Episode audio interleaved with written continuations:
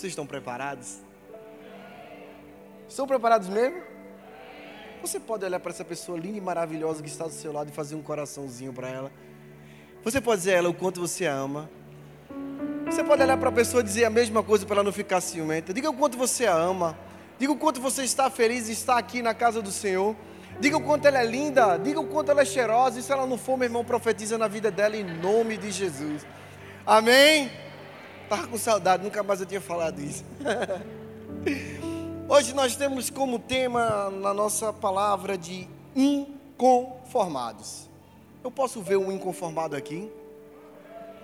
Meu Deus do céu. Tudo bem. Se você não chegou aqui inconformado, você vai sair daqui virado no modo de coentro. Amém? Amém ou não amém? Nos dias de hoje, a sociedade está repleta de pessoas inconformadas.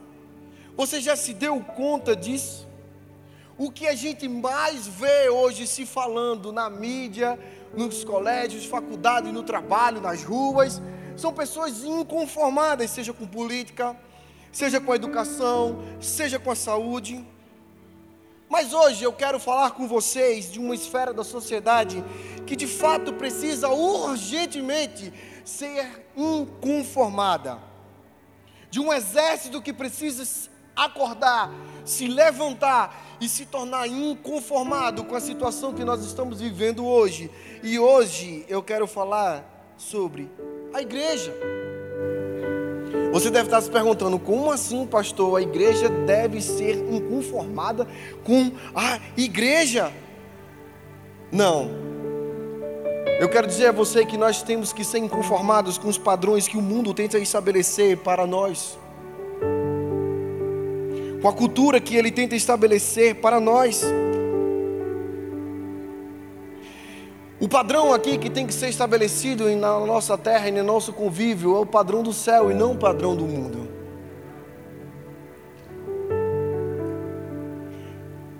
É o, é o padrão do reino de Deus. É onde nós aprendemos e entendemos que nós vivemos na terra, mas nós não pertencemos a ela. Que nós vivemos aqui, mas é algo passageiro. Amém? Eu não sei se você já parou para refletir no significado de inconformado, mas eu quero dizer a você o que significa. Pessoa que não se conforma diante das adversidades, que não se ressignifica. Eu não sei se você também sabe, mas os sociólogos dizem 15% da sociedade é capaz de mudar, de alterar completamente a, tra a trajetória de uma sociedade. Não é que você 15% consegue mudar um parâmetro, não. É completamente uma trajetória. Não sei se você viu nos dados de 2020 do Datafolha que diz a pesquisa daqui no Brasil de evangélicos aponta que 31% da população brasileira é cristã. São 64, 65 milhões ponto 4 de cristãos aqui no Brasil. Eu não sei se você entendeu ou se você consegue entender, mas é mais do que o dobro. Para você ver se você consegue entender ou calcular junto comigo.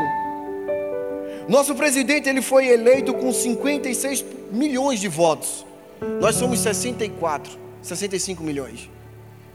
Quer dizer que cada ano que vier de eleição, nós como cristãos, se nós levantarmos de uma forma consciente, nós colocamos quem nós quisermos, queremos para comandar o nosso país. Será que você entende isso?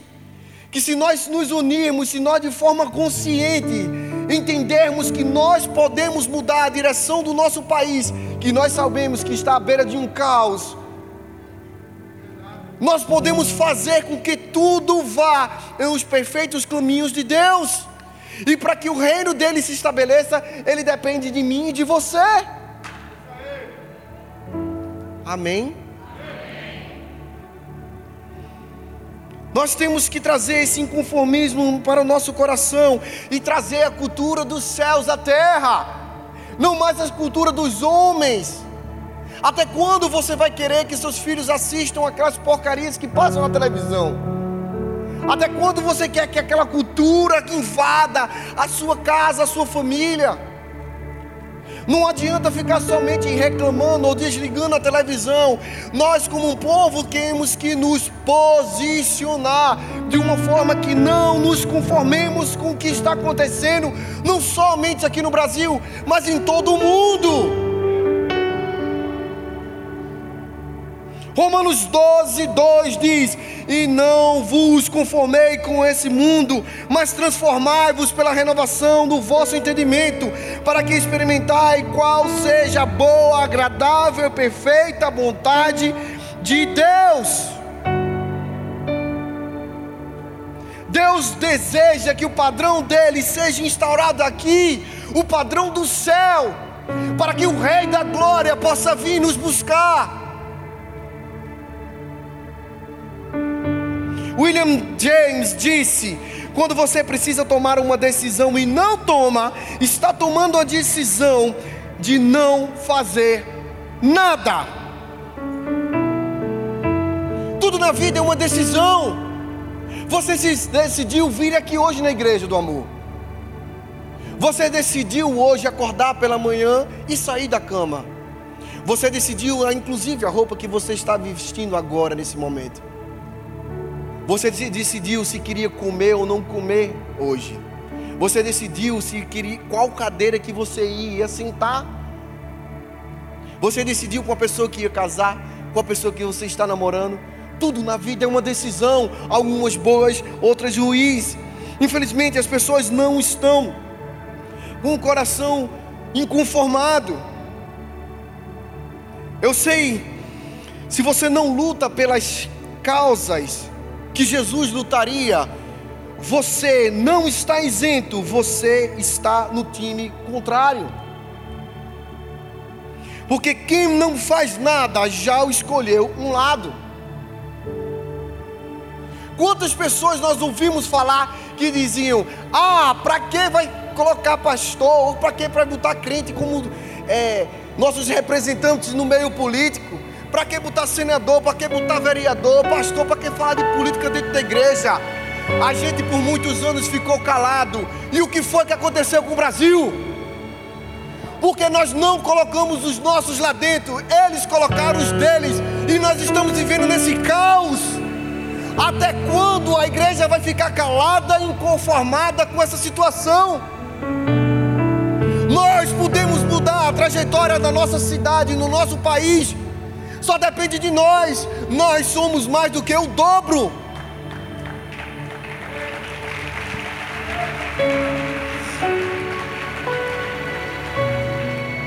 Porém, vamos aprender hoje a sermos inconformados. Porque eu não sei de você, mas eu não me conformo com as situações que estão acontecendo. Sabe, muitas pessoas olham para mim, pastor, o senhor é doido. Como é que o senhor fala isso? Como é que o senhor posta aquilo, aquilo outro? Pastor, eu olhei, o senhor perdeu 10 mil seguidores no Instagram. Você está doido? Eu digo, meu Deus, o que é 10 mil seguidores? Para os milhões de pessoas que podem ser alcançados pela verdade.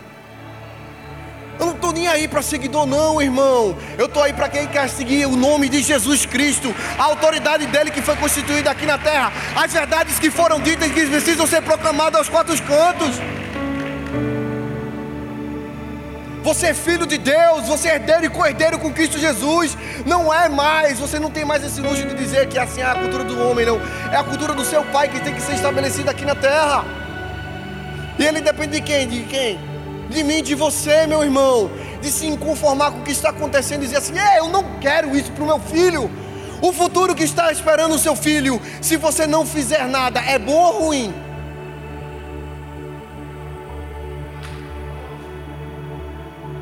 É só assistir os vídeos. Eu não assisto a desistir de assistir televisão. Mas quantos vídeos nós temos vendo passar pelo Instagram de coisas absurdas? Uma minoria barulhenta que fica gritando e dizendo que a gente tem que fazer ou deixar de fazer. nós, como povo de Deus, o povo escolhido, nós temos que nos levantar e dizer assim: não, não é essa cultura que nós queremos, é a cultura do céu que deve se estabelecer no nosso país. Homens e mulheres decentes e tementes a Deus, para nos direcionar ao caminho onde o país e as pessoas devem caminhar, amém? Amém ou não amém? Para que você não tenha a infelicidade de ver livros obscenos e seus filhos lendo eles. Tem que vigiar, vaso. Vigia, irmão. Porque se você está parado, o diabo está trabalhando e ó, arduamente para sua família ser destruída. Nós precisamos acordar, levantarmos de fato como um exército, o exército da salvação, o exército de Cristo Jesus aqui na terra. E que nada nem ninguém vai poder nos deter porque nós temos o Senhor dos Exércitos à nossa frente, amém? Hoje eu estou virado. Acabei de chegar do encontro. Glória a Deus. Imagine como é que não está lá, né? Por isso, vamos aprender a serem inconformados. E eu quero que você anote, para você não se esquecer. Não se conforme com a posição a oposição, primeiro ponto. Abacuque 1, 12 ao 17. Senhor, tu não és desde a eternidade? Meu Deus, meu santo, tu não morrerás. Senhor, tu designaste essa nação para executar juízo. Ó oh, rocha, determinaste a ela que aplicasse o castigo. Teus olhos são puros, que não suportam ver o mal, não podes tolerar a maldade, porque toleras então esses perversos. Porque ficas calado enquanto os ímpios engolem as suas, a, a, e os que são os mais justos do que eles. Tornaste os homens como peixes do mar, como animais que não são governados por ninguém. Esses ímpios puxam a todos os com anzóis, apanham-nos em suas redes e nelas os arrastam. Então alegram-se e exultam. E por esta razão, eles oferecem sacrifício às suas redes e queimam incenso em sua honra. Pois, graças às suas redes, vivem em grande conforto e desfrutam de iguarias. Mas continuará ele esvaziando a sua rede e destruindo sem misericórdia as nações.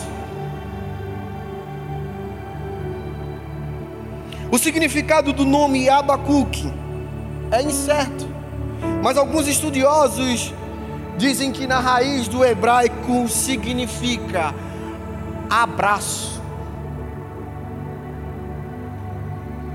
Alguns teólogos falam que pelo hebraico está relacionado à aceitação do Senhor por, é, do Senhor por Abacuque, que ele, ele abraçou toda uma sociedade em um tempo difícil, em um tempo em que as pessoas estavam desesperadas. Perceba a indignação do homem de Deus perante ao que os homens estavam fazendo com a sociedade. Abacuque não se conforma e abraça e se indigna no seu coração, dizendo: Meu Deus, o Senhor não está vendo?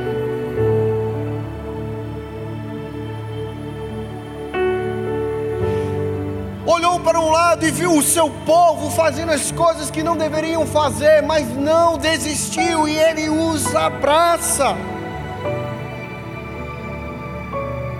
Porque existia de fato uma profunda preocupação com Jerusalém, com o povo de Deus. Um homem inconformado com a situação dos seus governantes e com a cultura que estava sendo estabelecida. No versículo 6, capítulo 1 de Abacuque, fornece um dado importantíssimo sobre o avanço da Babilônia, literalmente os caldeus. como um tipo novo de poder ameaçador da época. Logo o profeta Abacuque viveu durante o tempo e o reinado do rei Joaquim, no ano de 608 a 598 a.C., ele provavelmente olhou o declínio do império assírio e a derrota de Nínive. Com certeza, naquela época do, do profeta ainda Jeremias era contemporâneo, até mais novo que o profeta. Mas ao olhar aquelas práticas pecaminosas daquela época, e ao ver o profundo zelo que ele tinha pela honra e pela glória de Deus, fez com que ele se inconformasse com essa situação e se indignasse. E que ele se rebelasse contra toda a rebeldia que estava vindo do próprio povo de Deus por conta daquela situação. A minha pergunta é: o que tem deixado você inconformado? As injustiças do, do mundo, a inversão de valores que nós estamos vendo, a pobreza, a fome, o desemprego, o valor da gasolina, o que tem deixado você inconformado? as vidas que estão deixando caminhos do Senhor? O que tem deixado incomodado o meu coração e o seu coração? Nós fomos colocados por Deus nessa época para passar por esse tempo, para ser resposta de oração para o mundo que clama por mim e por você, mas para isso nós devemos ser inconformados. Temos que olhar para esse mundo e dizer assim: não, não é isso que nós queremos, e não é o que eu quero, mas o que meu Deus quer.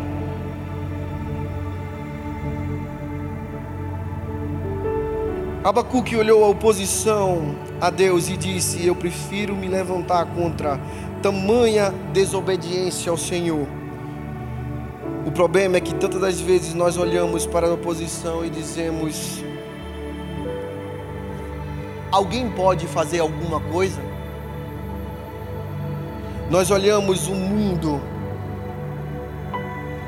mergulhado no pecado e na corrupção. E nós queremos o quê? Alguém pode se levantar? Pastor, o senhor pode fazer alguma coisa? Nós sempre terceirizamos aquilo que nós devemos fazer, já percebeu? Quando as coisas apertam, a gente vira para o lado e diz assim: ó, vê aí, faz por mim aí, me livra disso aí.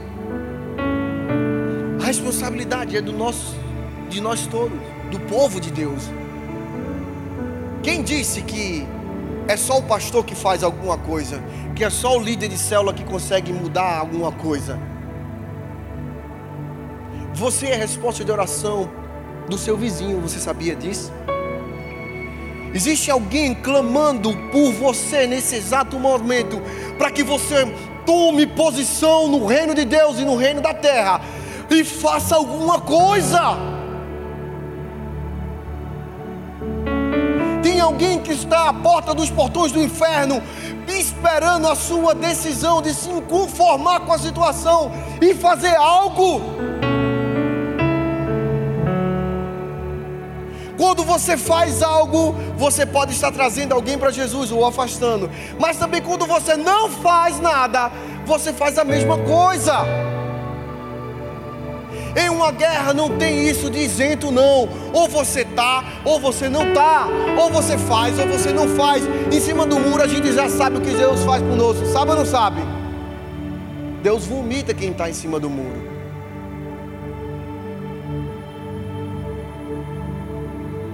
Eu não sei de você, mas eu sempre falo aqui no Connect, em outros cultos que eu venho. Eu entendi que eu nasci para plantar o terror aqui na terra, irmão. Você pode até achar engraçado, mas não é não. Sabe, o diabo tem que olhar para a plaquinha lá com a sua foto no inferno e dizer assim: miserável, acordou de novo.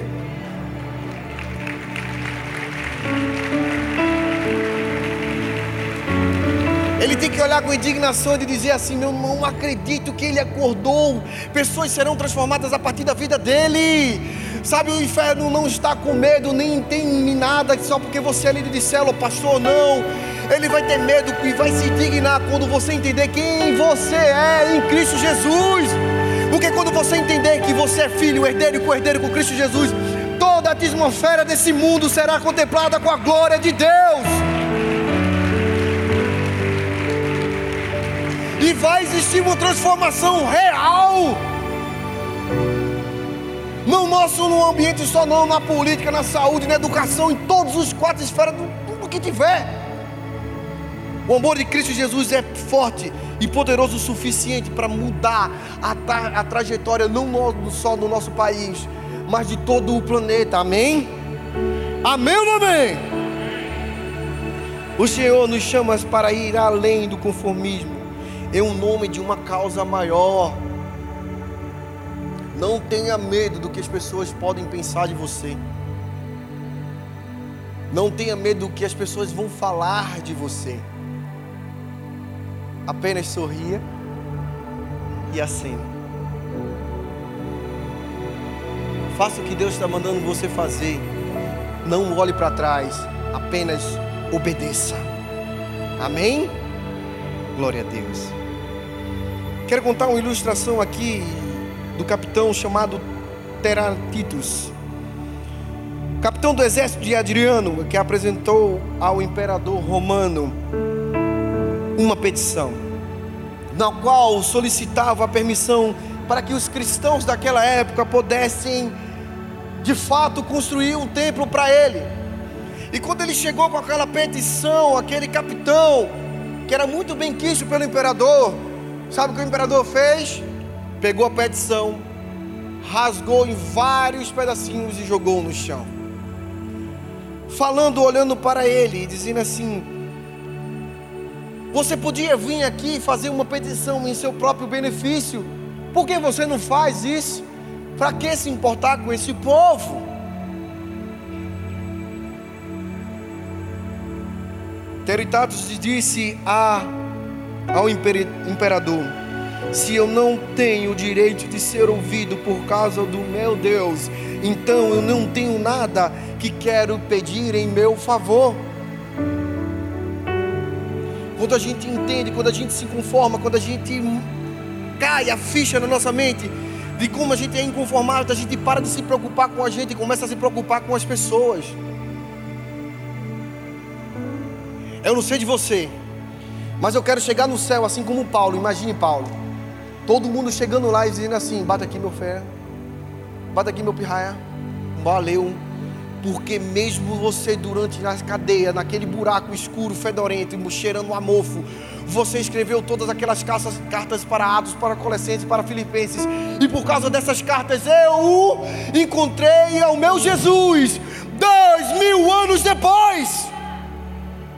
Eu não sei de você, mas quando eu chegar no céu, eu quero encontrar um bocado de gente que chega lá no carnaval, que diz assim: Eu nunca esperei Deus me encontrar aqui, mas você passou, e hoje eu estou aqui no céu porque você não ficou olhando para o julgamento das pessoas, nem as vozes do mundo ao redor, e você não teve medo, e foi, e você me alcançou. Sério que você ainda se importa com o que as pessoas estão falando ou pensam sobre você? Jesus andava com prostitutas e com ladrões, meu irmão. Não para comungar, mas para salvar a vida deles, porque eles estavam indo para o inferno.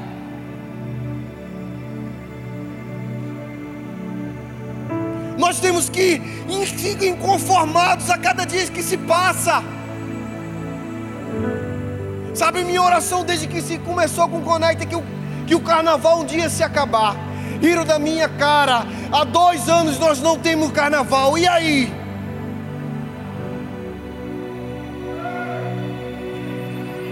Será que você consegue entender? Você pode glorificar o nome do Senhor Jesus mais forte.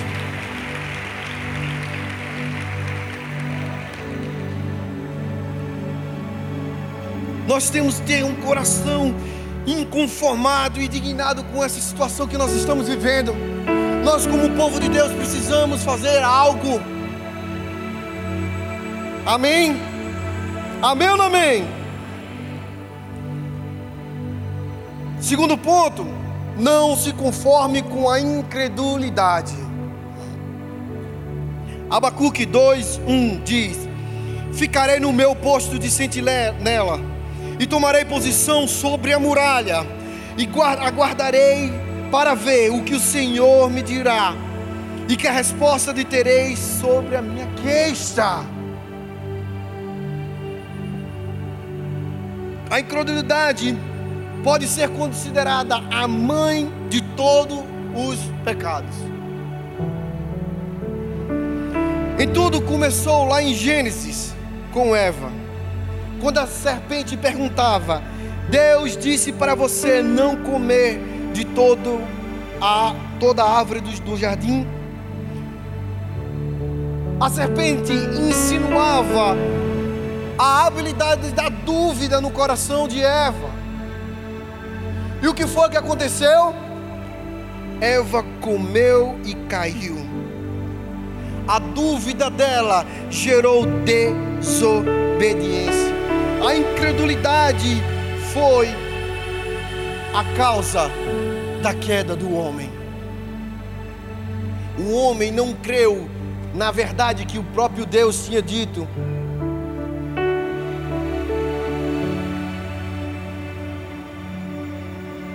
Foi a incredulidade que endureceu o coração do Faraó.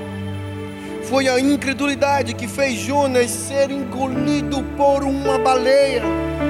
Foi a incredulidade que crucificou Jesus Cristo na cruz.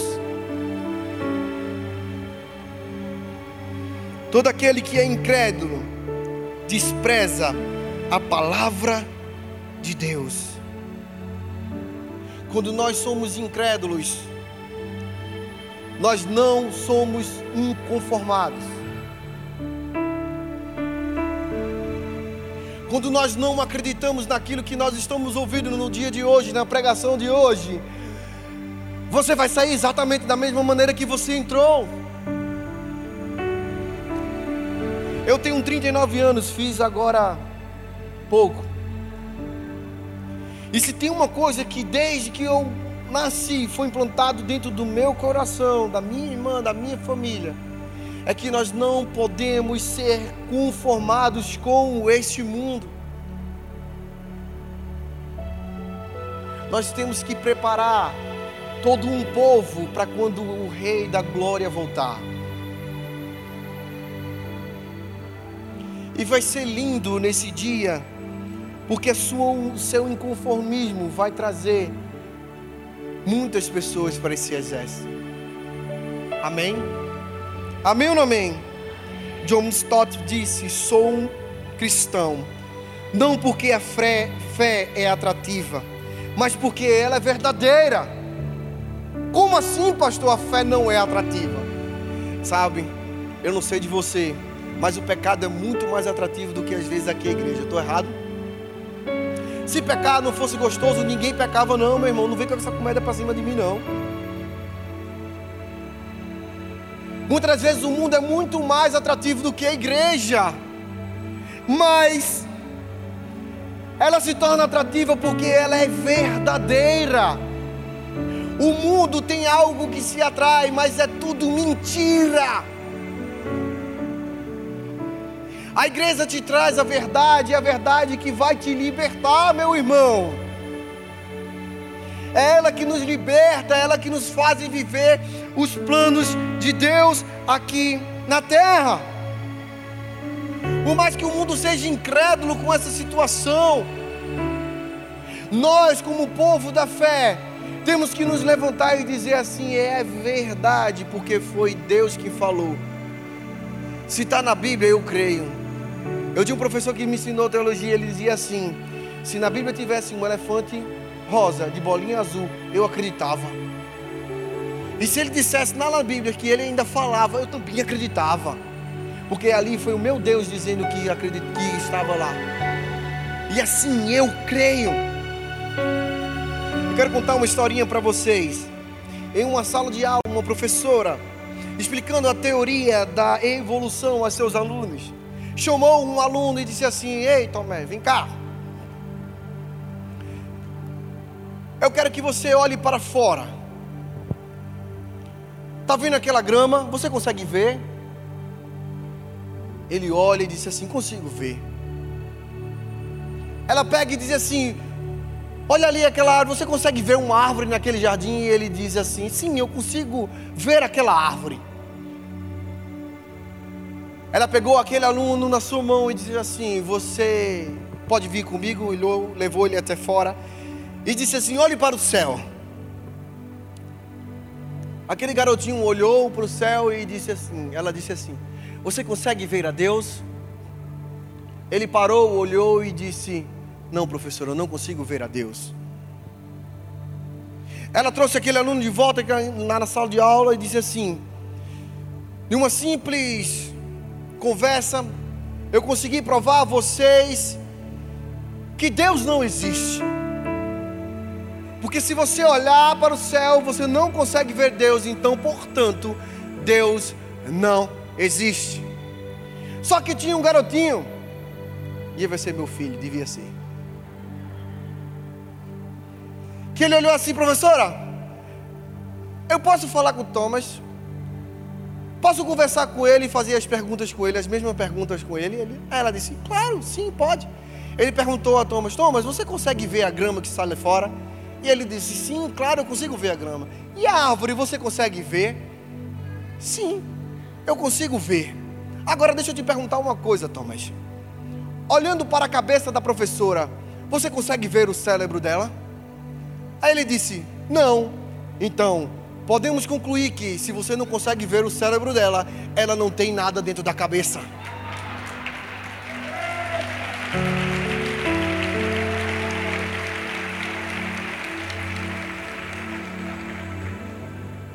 Tá rindo, né? Não importa a incredulidade, o quanto o mundo queira provar que Deus não existe. Ele existe, Ele é real, como ar dentro dos meus pulmões.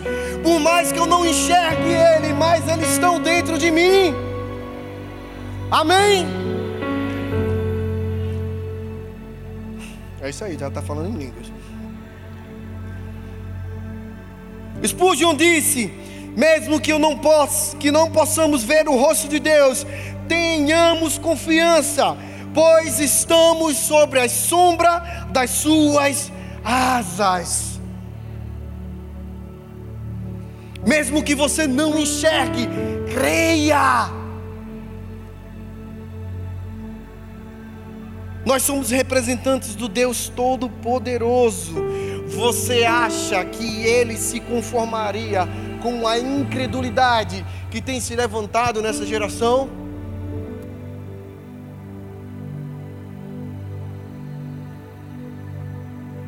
Não tenha medo de dizer o quanto você é um homem e, se, e sim que ele existe. Deus vai honrar a sua fé. Amém? Terceiro ponto e último ponto. Não se conforme com a crise. Abacuque 3, 17 ao 19 diz assim, e como eu disse, anota aí que eu aproveito e ainda bebo água.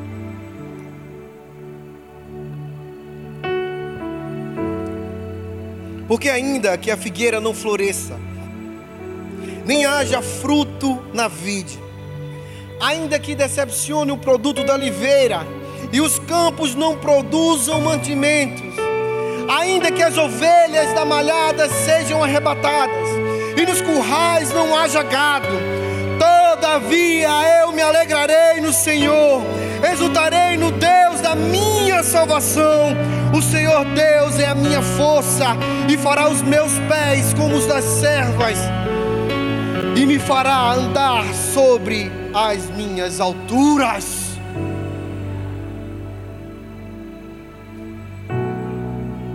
Porque ainda que a figueira não floresça e que não haja fruto na vide, ainda assim nós nos alegraremos por mais que exista toda uma crise, nós temos um Deus a que nós servimos, que não nos abandonará em momento algum. Porque ainda que nós andemos pelo vale da sombra da morte, nós não temeremos mal algum, porque Ele está conosco. Amém? Você pode ter essa paz e tranquilidade no seu coração, porque existe o dono do mundo dentro de você. Eu amo aquele adesivo, por mais que algumas pessoas digam que é brega, que diz assim: Eu sou, eu sou irmão de Jesus, filho de Deus. Será que eu sou fraco? Quem já viu esse adesivo? Eu começo a rir porque aquilo que mais possa ser algumas pessoas brega, aquilo é a realidade. E se você entender que você é o que a Bíblia diz que você é, que você pode o que a Bíblia diz que você pode, e que você tem tudo aquilo que a Bíblia diz que você tem, toda essa geração será transformada pelo amor de Cristo Jesus. E não vai existir crise nesse mundo que Deus não possa resolver. O profeta Abacuque viveu nesse tempo de crise, sobretudo espiritual, onde o povo do escolhido de Deus estava se perdendo em sua identidade. Quantos nós estamos vivendo um, um momento em que muitas pessoas, muitos irmãos começam a duvidar da fé e começam meio que viver padrão, o padrão do mundo. E eu não estou só falando de, de, roupa, de nada não, porque roupa não vai te levar para o céu não, irmão. Não estou dizendo para você viver com decote não, irmão, nem no meio da rua não, amém? Mas a sua roupa não vai dizer quem se você é santo, se você não é santo. São suas ações. Porque a gente sabe, a gente já conheceu um bocado de gente que veste a roupa lá embaixo. Parece que está de burca, mas não vive de fato o Evangelho de Cristo Jesus. Estou errado. Deixa Deus falar, vaso. Hoje eu estou afiado. Misericórdia, Senhor, da minha vida. Isso não fez ele enfraquecer a crise e a fé de Abacuque em seu coração. Sabe por quê? Porque mesmo que ele orou a Deus, trazendo sua indignação perante a Cristo Jesus, ele não perdeu a fé na soberania de Deus. Ele sabia que tudo estava na mão e no controle de Deus. Mas nem por isso ele ficou parado. Nem por isso ele ficou parado assim sentado. Agora Deus está no controle, Deus vai fazer tudo. Deus vai mudar todas as leis agora do Brasil a favor de, do povo cristão, da família. Ah. Nós temos que orar, mas toda oração tem a e a fé sem obras é morta, meu irmão. Sabe? Alguns podem experimentar tempos difíceis, tempos de crise num determinado momento da nossa vida. Mas deixa eu te dizer, a crise não desenvolve o seu caráter. A crise revela o seu caráter. É no momento da crise que você vai ver quem de fato você é. É quando as coisas apertam que você vê, olha, menino todo dia sentava e dançava, girava no manto, Bastou apertar, bastou apertar no bolso, que já voltou às práticas do mundo.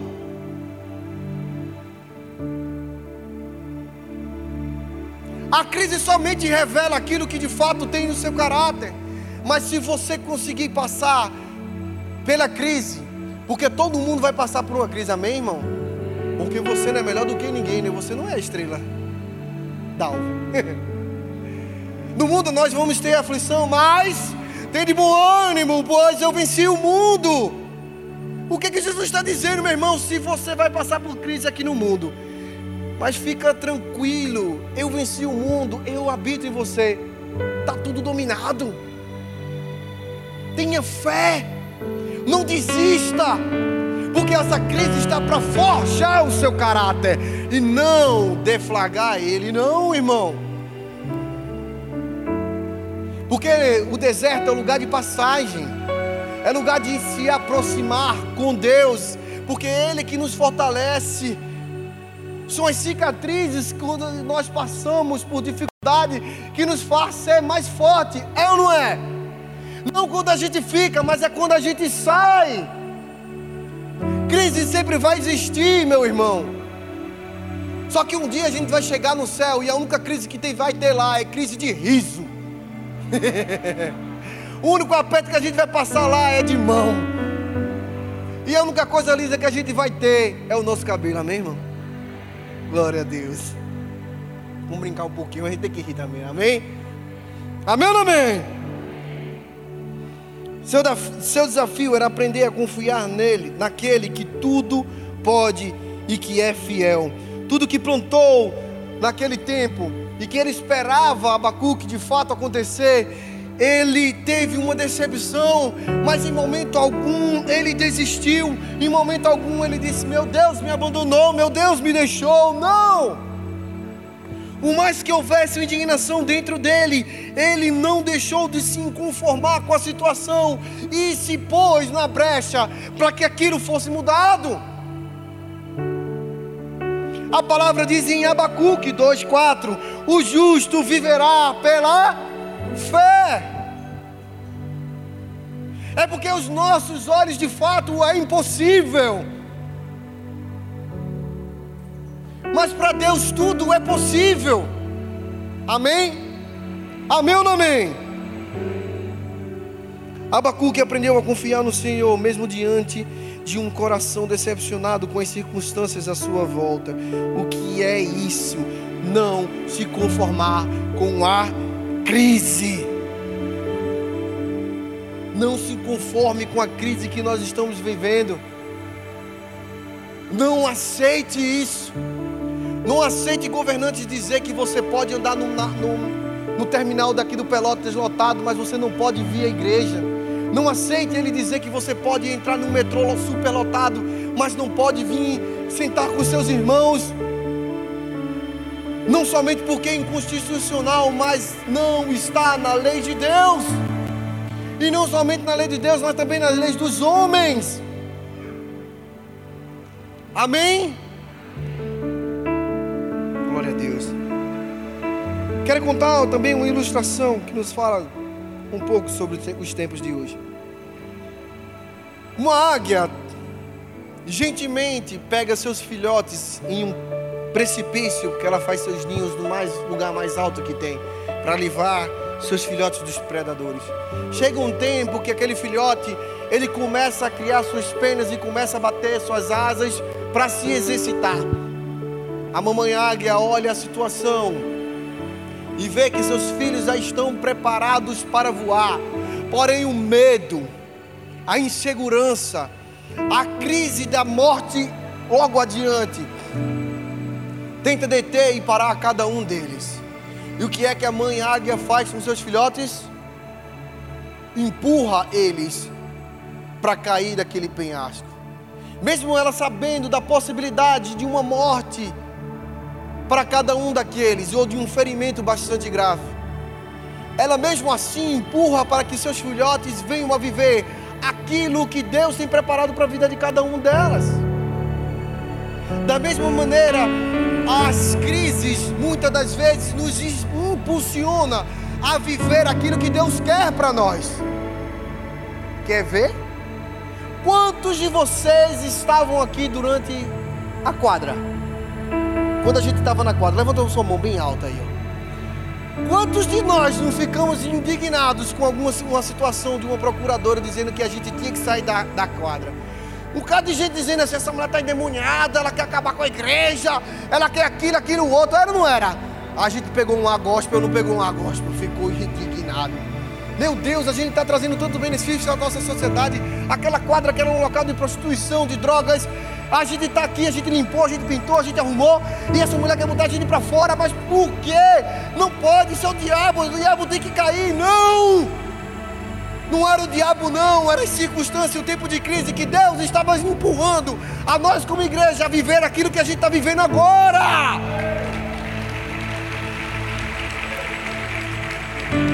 Até a crise impulsiona a gente para o destino profético da gente. Tá difícil? Imagina o que está vindo aí, meu irmão, na frente. Você pode ficar de pé no seu lugar.